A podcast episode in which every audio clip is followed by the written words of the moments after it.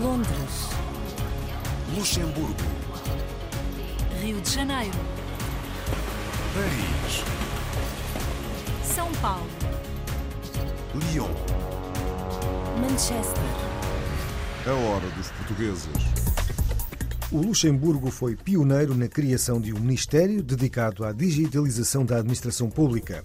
Nesta hora dos portugueses, vamos conhecer a conselheira do Ministério da O Digitalização. nosso braço tecnológico é o CTIE, que é o Centro de Tecnologias de Informação do Estado, já existia desde a década de 70 eh, e, obviamente, foi evoluindo com as necessidades e com os desenvolvimentos da digitalização. Desenvolver os serviços públicos também digitais, não só, porque acho que o papel eh, deve ficar para quem não, não quer ser numérico ou digital ou que não pode e não consegue, mas para quem quer ser digital, para poupar um bocadinho de tempo, para, hum, pa- para só ter que se conectar a nível de uma plataforma e pedir eh, um documento, acho que um- o Estado de Luxemburgo quer favorecer essa parte. Depois apresentamos-lhe um pianista a viver em Manchester, onde é professor na universidade. Tenho sensivelmente 10 alunos e um repertório muito variado, ah, mas tento incutir sempre ah, obras de Beethoven na, na lecionação. São obras muito importantes e pode-se aprender muito. Nesta edição da Hora dos Portugueses, espreitamos uma exposição a obras de capa em Paris. Essa ideia partiu como uma coisa simples, de fazer 12, 12 imagens de capa em cada uma das revistas, e depois partiu para um desafio muito mais interessante, já a nível internacional, que é fazer uma exposição itinerante para todos os portugueses. Conhecemos um português convidado para ocupar um cargo importante numa farmacêutica norte-americana. Concluí aqui em, em Oxford eh, uma pós-graduação em, em estratégia financeira, em que a tese foi precisamente porque é que não há mais curas de, de- doenças e só há eh, eh, tratamentos sintomáticos. E em Goa, uma portuguesa volta para mais uma temporada de ensino de língua portuguesa ao encontro dos seus alunos. Eu aprendo português porque eu sou estudante de doutoramento ah, na Universidade de Aveiro, em Portugal. Eu quero ah, aprender a gramática, não é muito boa, por isso que não é. Eu, eu, aprender, eu aprendo português há três anos. E a fechar o programa, a música para a segunda série de concertos da temporada de música clássica de um projeto que dá bolsas de estudo a crianças e adolescentes em situação de vulnerabilidade social e que contou com a presença de um tenor português. O convite foi recebido, obviamente, com, com muito entusiasmo, com muita felicidade, eh, com muita ansiedade por, por, eh, por ver acontecer o resultado da, da pandemia que Covid-19 que tivemos eh, e que ainda hoje todo o mundo sofre as consequências. Uh, nunca se sabe, quer dizer, agora está um bocadinho melhor, mas nunca sabemos até que ponto as coisas ainda se vão realizar, porque há, há sempre imprevistos. Felizmente correu tudo bem uh, e cá estamos hoje, depois de um concerto que eu espero, acho que foi um sucesso.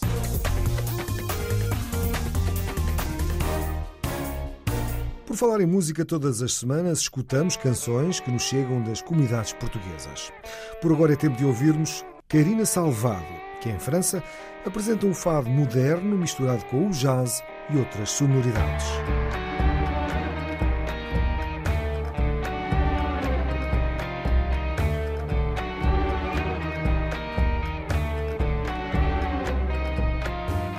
Sempre olhar passado, não pode ser quem quer viver assim. É queimar numa brasa que já não é minha, olha, já nasci. Sempre olhar para o passado, não pode ser quem quer viver assim. É deixar um abraço na boca de um Deus infeliz. É.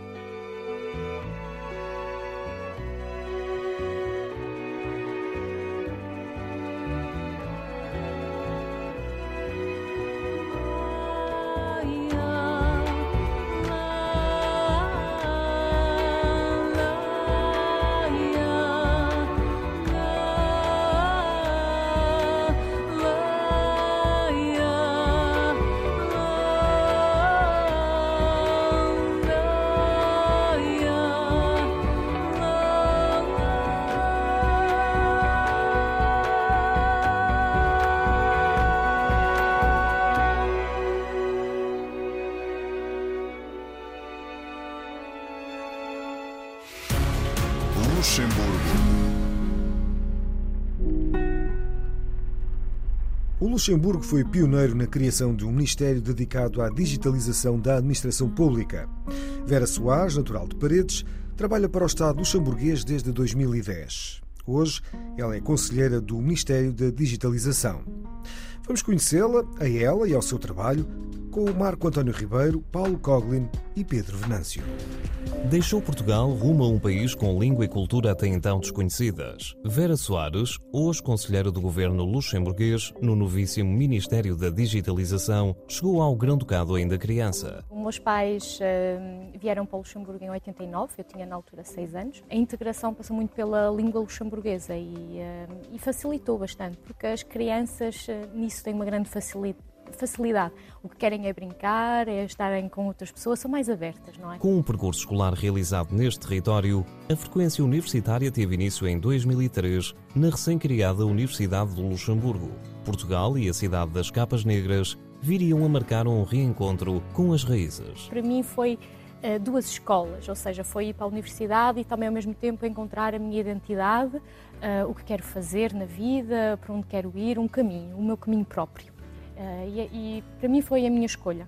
Eh, e então, eh, daí, para mim sempre foi Coimbra, nunca foi outra universidade. Não sei porquê, porque nunca tinha estado em Coimbra, eh, mas acho que até hoje não me arrependi e gostei muito da, da minha altura académica em Coimbra, sim. Em 2010, dá-se o início de uma ligação que viria a prolongar-se até hoje. No Ministério da Economia, a área de comunicação e relações públicas foi o ponto de partida para uma carreira também internacional. Após alguns anos na comunicação e relações públicas, eh, tinha dito quero mais entrar na área do comércio exterior, etc. E então aí foi havia o departamento do comércio exterior e aí fazia as relações, ehm, sobretudo com eh, os Estados Unidos e Israel, ehm, as relações comerciais, mas também desenvolvimento de negócios.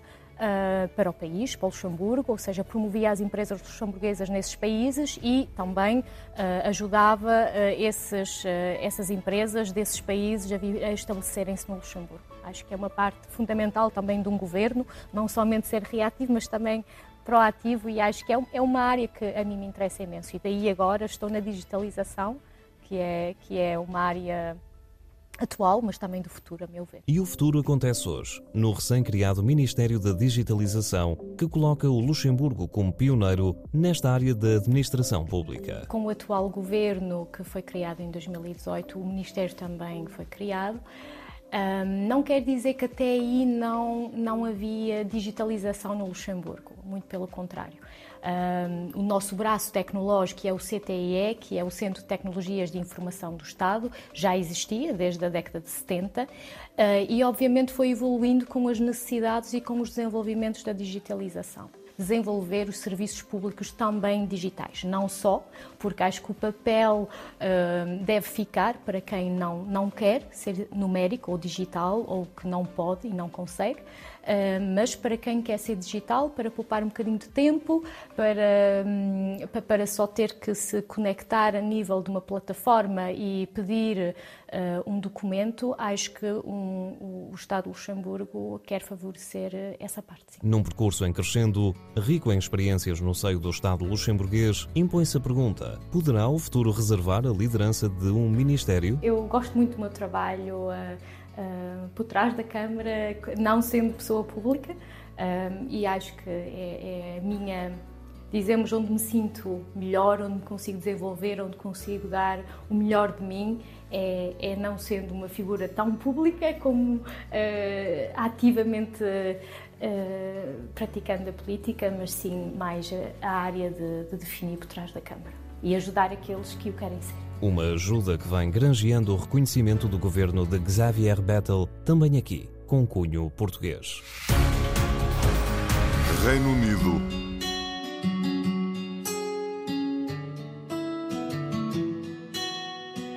O pianista português Artur Pereira foi considerado a surpresa do ano. Isto depois de ver o seu disco ser considerado o segundo melhor álbum de música clássica de 2021. Nascido em Lamego, Artur Pereira vive desde 2008 em Manchester, onde é docente na universidade local.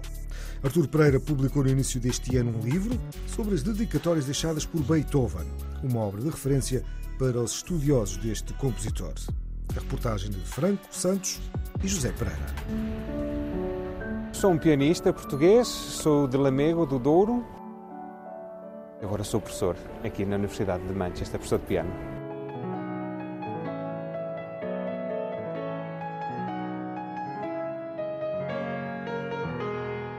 Aconteceu por acaso, terminei os meus estudos de doutoramento, fiquei assistente do meu professor, o meu professor orientador, o professor Barry Cooper, e depois, logo de seguida, comecei a pedir-me para ficar a, a, dar aulas de piano aqui, e, e aconteceu assim, naturalmente. Fui na escola primária, tinha um amigo meu que andava a ter aulas de piano com umas freiras e ele convidou-me para assistir a uma, da, a uma dessas aulas. E o piano fascinou-me. Por que é que se apaixonou por Beethoven? Sempre foi o meu compositor favorito. Uh, a música dele sempre me tocou mais fundo do que qualquer outro compositor. É uma música de uma força incrível, é quase como um, como um, um caminho de, de, de, uma escuridão para, para a luz. É, é uma música com uma energia muito positiva. Como é que surge a ideia deste livro? Foi durante o meu mestrado. Eh, andava a tocar uma das últimas sonatas de Beethoven e intrigou-me o facto de aquela sonata não estava dedicada. E andei à procura de informação e descobri que não havia nada, não havia material nenhum sobre as dedicatórias de Beethoven. A famosa sonata ao luar eh, que Beethoven dedicou a uma condessa de quem ele eh, andou apaixonado durante uns tempos e parece que ela também gostava dele. Eh, sempre se pensava que, que era uma obra que ele dedicou porque, um, ehm, porque ele gostava muito dela, mas descobriu-se que, por aquilo, pela minha investigação, não foi esse bem o caso. Ele realmente gostava dela, mas a mãe dela, a certo ponto, ofereceu Beethoven uma prenda, provavelmente dinheiro, e isso na altura foi um, era uma forma muito solta de lhe dizer que tu és um, és um empregado, és um professor de música e portanto daqui não levas nada. E o Beethoven, como uma forma de, de retaliar, dedicou a obra, uh, portanto, à filha, um, para saber que a história não ia esquecida.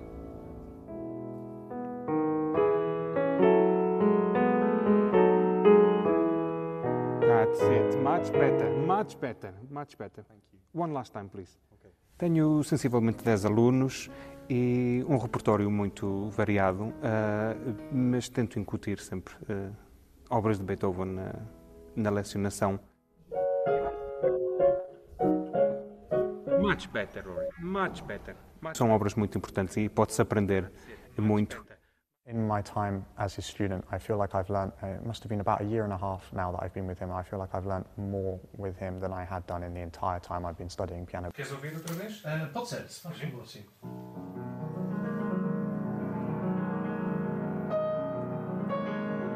Quando, quando o ato toca, nós podemos ouvir o amor por a música. Estamos a fazer, a, a preparar o meu terceiro álbum, que é uh, Os Poemas de Monte de Luís Costa, um, oito dos quais ainda estão em manuscrito, nunca foram publicados e desde que foram escritos há mais ou menos quase há 100 anos, nunca ninguém os ouviu. Para trabalhar como ator, uh, eu acho que é muito importante para, para saber a música. E o ator tem, é uma pessoa que tem muitas emoções, o ator tem uma capacidade para compreender a música e a arte tem amor por aquela música.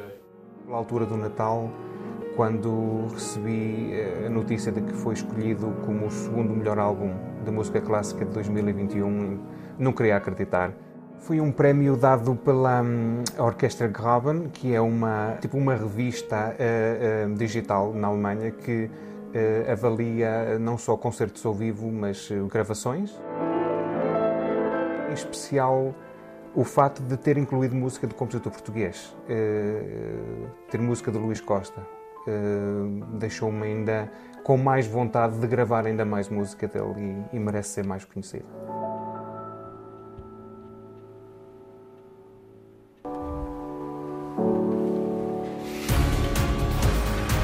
França.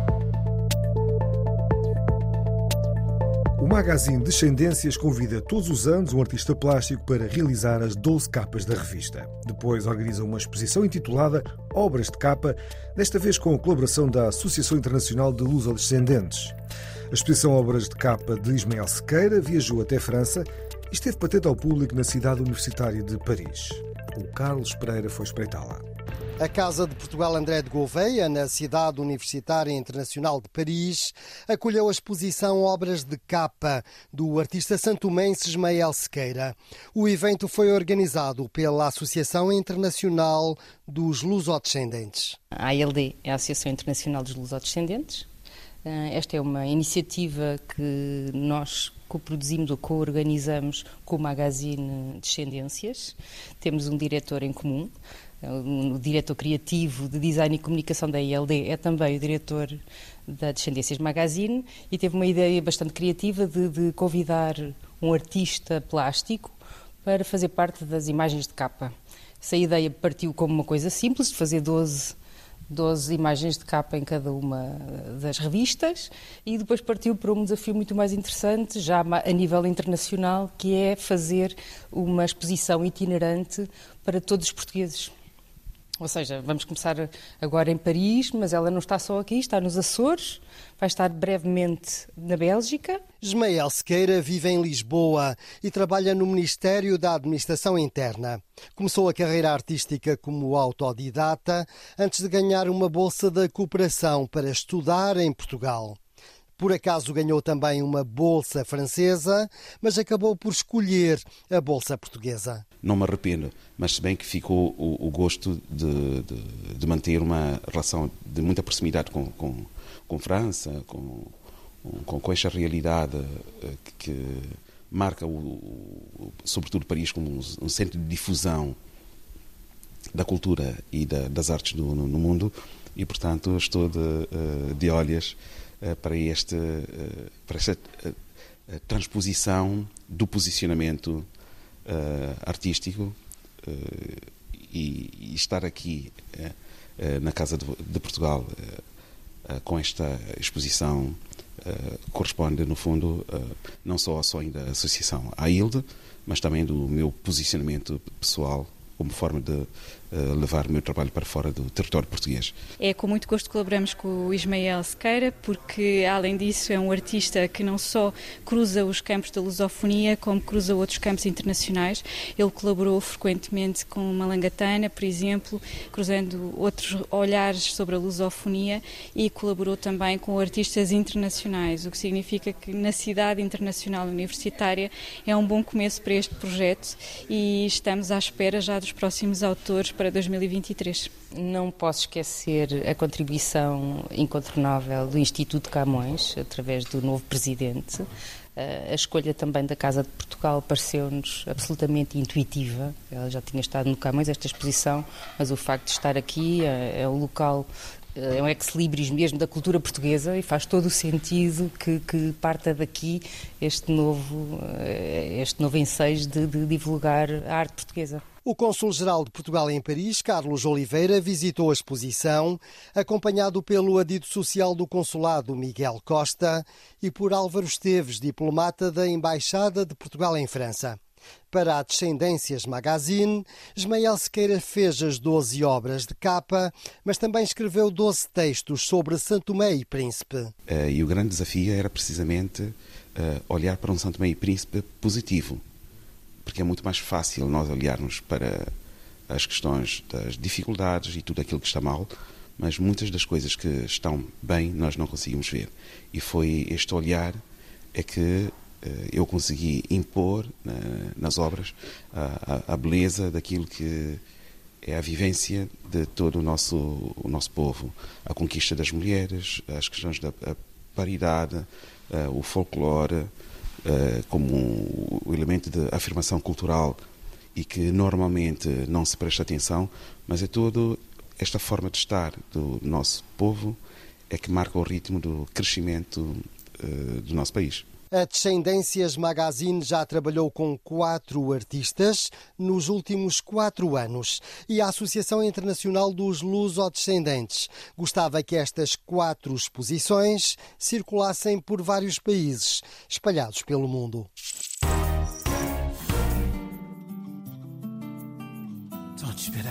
minha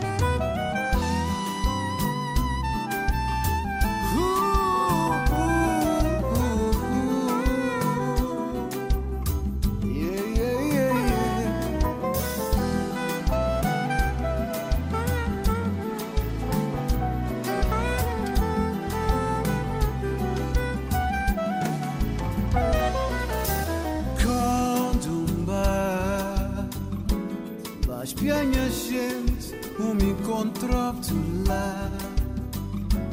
Fazem lembrar naqueles momentos só que eu não encontrar.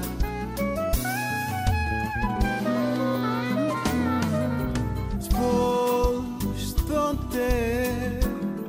vou continuar, tu nem a pensamento coração partido e cheio lamento Mamoia vou ficar contigo Só te esperaste eu chegar Braço apertado, rodeado de cheiro Amor pra bom nunca acabar Tem vontade dá um beijo. Yeah, yeah, yeah. É uma sem compreensão.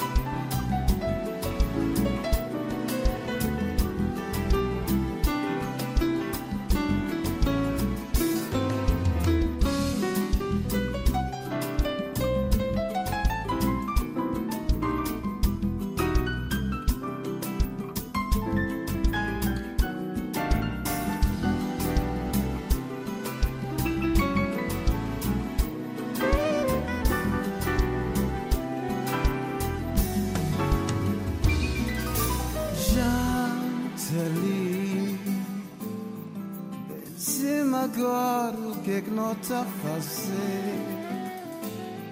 Não aproveita que a noite tem perder.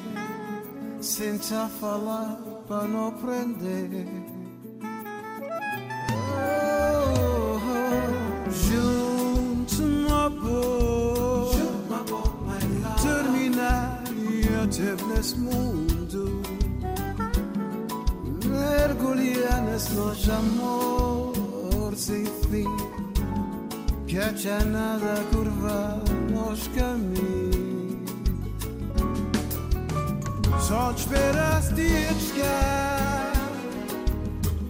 Braço apertado, rodeado de bom cheiro.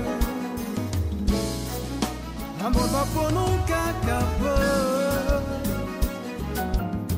Mantém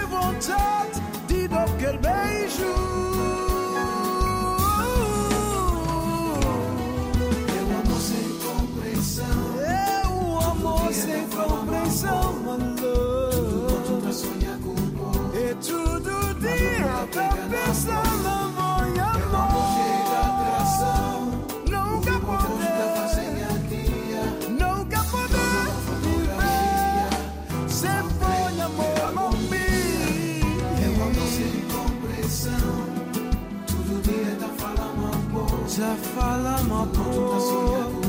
Já sonha com o amor. O amor chega Que poder. O vivo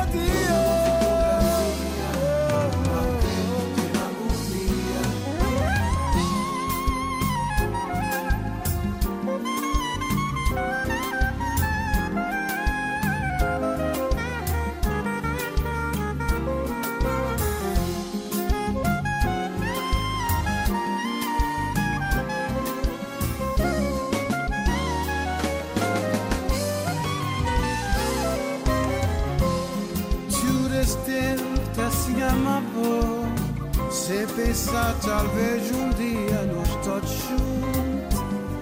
Cheio de amor Sabe fazer para nós todos estar Na paz e harmonia e amor. Ai baby. Check fim Mais música da diáspora com Roy Job, um músico nascido em Cabo Verde, mas a viver nos Estados Unidos desde 1974. Reino Unido.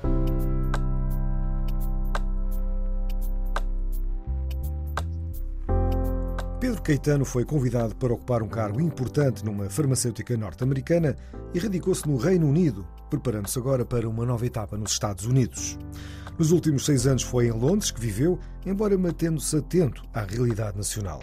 Alcino Francisco e João Luís Monteiro foram conhecê-lo. É no número 102 do Milton Park, em Oxford, no Reino Unido, que Pedro Caetano entra todos os dias com uma missão. Preparar toda a estratégia da, da, da, empresa para se reunir com a Agência Americana do Medicamento, a FDA, a Agência Europeia do Medicamento, a EMA, com a, a PMDA, que é a Agência do Japão, a Agência da China, a, a Anvisa do Brasil e, portanto, preparar a, toda a estratégia e depois executar para ter a chancela, digamos assim, das agências do, do, do medicamento, fazer os ensaios clínicos para depois o medicamento, quando se completa os ensaios clínicos, ser aprovado. Formou-se em Ciências Farmacêuticas, doutorou-se em Farmacologia, tem um mestrado em Saúde Pública e um diploma em Estratégia Financeira. Com 51 anos, é diretor global sénior da empresa farmacêutica Ipsen. Não acredita em ascensões meteóricas de carreira. Confia no trabalho, nos resultados e tem a convicção clara de que a ciência não avança sem as finanças. Sem financiamento não há curas, sem financiamento não há, uh, não há novos medicamentos concluí aqui em, em Oxford uh, uma pós-graduação em, em, estratégia financeira, em que a tese foi precisamente porque é que não há mais curas de, de doenças e só há uh, uh, tratamentos sintomáticos. isso financeiramente não é muito atrativo. Então Se a pessoa entender finança, uh, financiamento, uh, eu acredito piamente que se houvessem os mecanismos de agências regulamentares, indústria e governo juntos, nós, por exemplo, poderíamos já ter curado a diabetes com, com portanto, terapia de células estaminais, em vez de estar as pessoas todos os, todos os, todos os dias ou todas as semanas a, a, a receber, a receber insulina, gliptinas e fármacos muito caros que realmente não corrigem o problema de base, que é as células do pâncreas não estarem a, a produzir a devida insulina. É para isso que se dedica na Ipsen, considerada em 2021 o melhor sítio para trabalhar. Sim, este é, é um espaço muito agradável aqui nos parques eh, de laboratórios científicos da Inglaterra, em que as pessoas podem meditar, podem dialogar no meio da natureza, ou seja, pode estar no meio de um laboratório científico e num escritório super moderno e de repente no campo, literalmente, e pode-se vir para aqui de bicicleta. E essa parte é uma parte muito agradável uh, e que dá aso à pessoa, no fundo, refrescar, pensar em inovação. Quando está no meio de um problema sério, vem para aqui, relaxa e vem com ideias diferentes. Novas ideias que passa vários dias por ano a partilhar pelo mundo que só durante a pandemia não, não, é que não consegui, não consegui uh, voar tanto. Mas só para te dar uma ideia, por exemplo, eu apliquei-me recentemente a cidadania uh, britânica, mas ia não conseguindo porque eles têm um limite mínimo, uh, que eu penso que é 200 ou 300 dias, que não pode estar fora do país em, nos últimos 4 anos e eu ia quase atingir esse limite. A parte mais difícil é gerir a azáfama das viagens, a responsabilidade do trabalho e a família.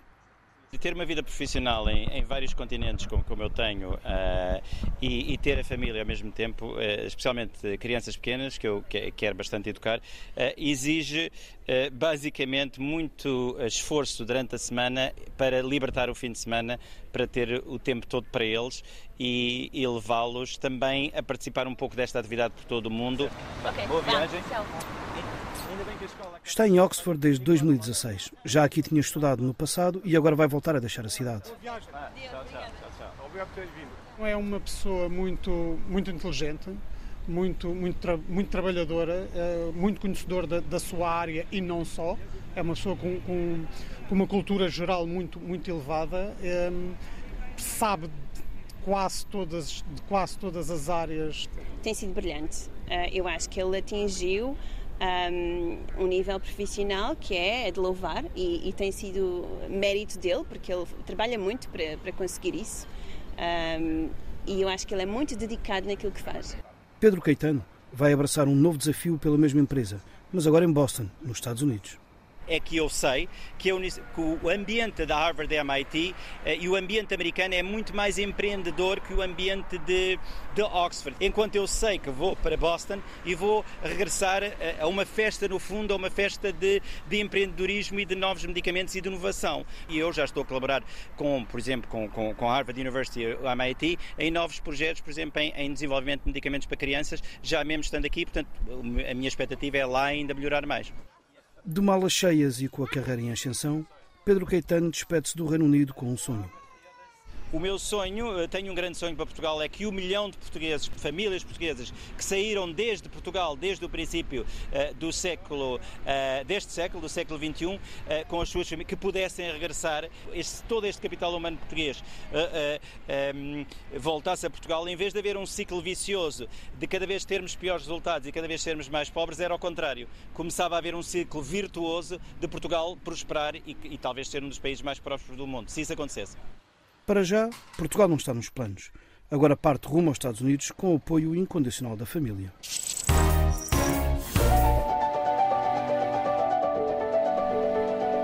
Marina Nédio começou a ensinar português em Goa em 2007 com a associação Communicar Trust. Este ano voltou para mais uma temporada, desta vez com a associação Friendship Society, que promove o ensino da nossa língua em Goa há mais de 30 anos. A reportagem é de Namita Nair e Naline Elvino de Souza.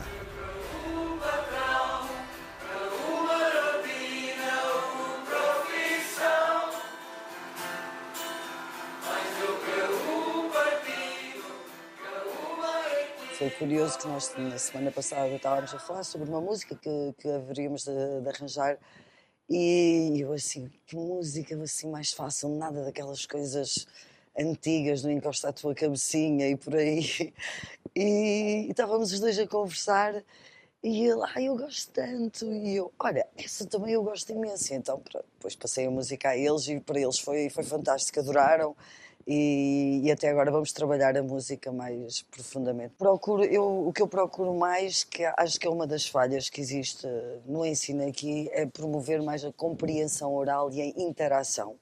Um, porque aprender só a gramática tudo bem, nós precisamos de aprender para, para, construir as frases, para, para saber como é que a conjugação dos verbos, o uso da preposição, mas também depois, se não praticamos, se não improvisamos, hum, fica por terra tudo o que se aprendeu.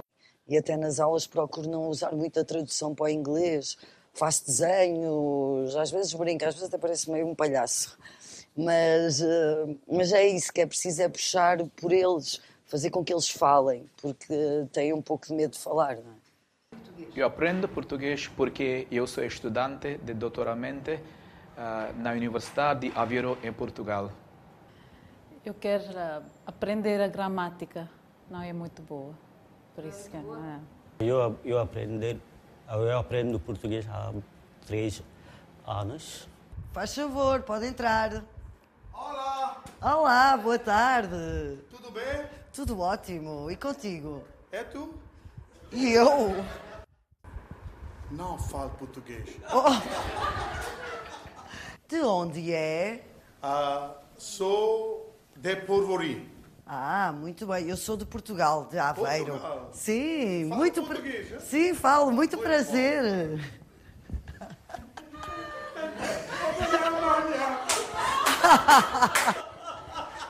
Essa parte, não é? Que é o à vontade que eles também ganharam para na improvisação e sentirem-se à vontade, à vontade para falar. Olá, boa tarde. Boa tarde. Eu queria um livro para melhorar o meu português. Deixe-me pensar. Podia levar este livro, um dicionário de inglês-português. Ah, boa ideia. Claro que ao nível inicial é interessante, porque estamos ali a, a ensinar, não é? O início, as primeiras palavras, vamos assim dizer. Mas, obviamente, depois os níveis mais avançados é, vou dizer assim, é outro campeonato, não é? Porque podemos uh, trabalhar outras coisas, podemos ver vídeos, conversar sobre vídeos, debater uh, assuntos diferentes, muita interculturalidade e, e, obviamente, que o nível A1 acaba por ser um bocadinho mais limitado.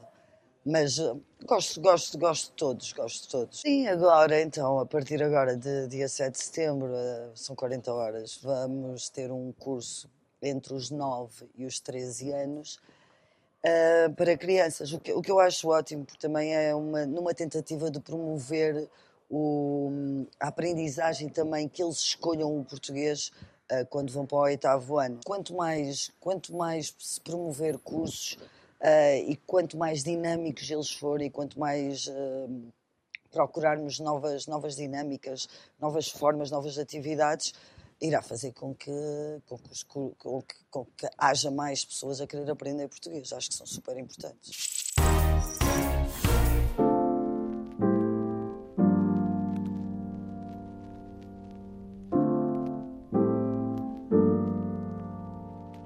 A segunda série de concertos da temporada de música clássica do projeto Chiquisti contou com a presença do tenor português José de Essa. O projeto Chiquisti pretende fomentar a cultura através da música clássica, proporcionando bolsas de estudo a crianças e adolescentes em situação de vulnerabilidade social. Um trabalho de José Martins e António Xerinda. O artista português José de Essa, os moçambicanos Mariana Carrilho e Xisel Langa foram os convidados a participar nesta série de concertos do Chiquitzi. José Diessa não escondeu a satisfação de fazer parte do leque de artistas que abrilhantaram o evento. Não é a primeira vez em África, neste vosso continente maravilhoso. Uh, há muito, muito tempo que eu gostava de vir cá atuar, uh, pela razão que, que mencionei no início do concerto.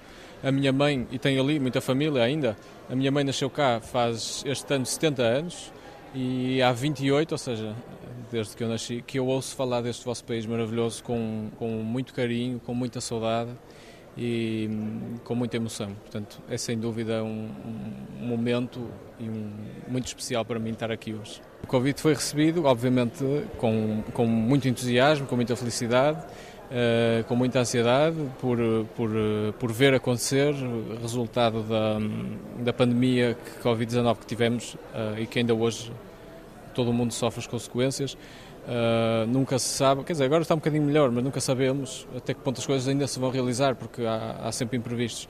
Felizmente correu tudo bem e cá estamos hoje, depois de um concerto que eu espero, acho que foi um sucesso. Com cerca de 200 alunos, o projeto Chiquitzi confere formação em instrumentos musicais de cordas, sopros, percussão e voz, onde diferentes géneros musicais se juntam, permitindo, deste modo, exaltar a transversalidade da iniciativa de inserção social através dos concertos. Esta série foi dedicada à voz e por isso tivemos durante o concerto inteiro a presença de vozes.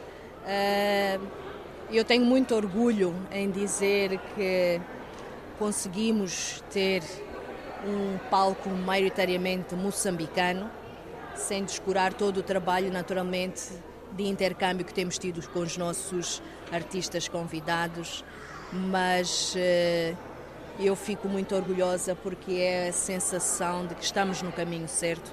Os nossos jovens estão a aprender, Moçambique está a produzir, está a ensinar e é este o caminho, naturalmente, para a profissionalização das artes que já podemos comprovar a olhos vistos. Eh, para além disto, há um trabalho de formação de compositores, de escritores, eh, para que possamos também contribuir para aquilo que é o arquivo, a manutenção daquilo que é o acervo eh, cultural moçambicano. Sensibilizou-me muito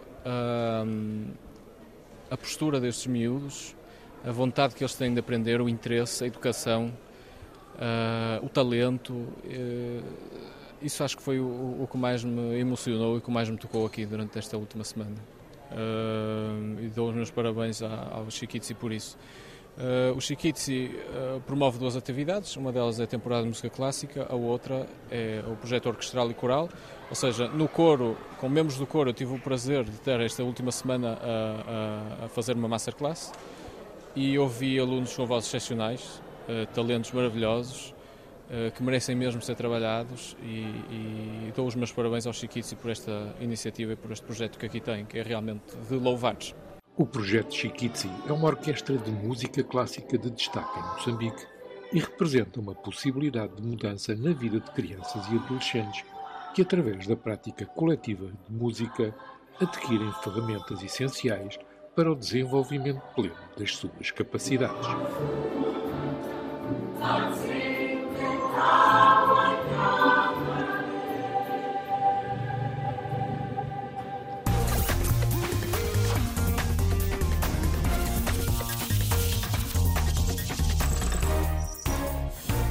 E é o final desta Hora dos Portugueses na RDP Internacional, com edição e apresentação de João Pedro Bandeira. Até à próxima. Londres. Luxemburgo. Rio de Janeiro. Paris. São Paulo. Lyon. Manchester. A hora dos portugueses.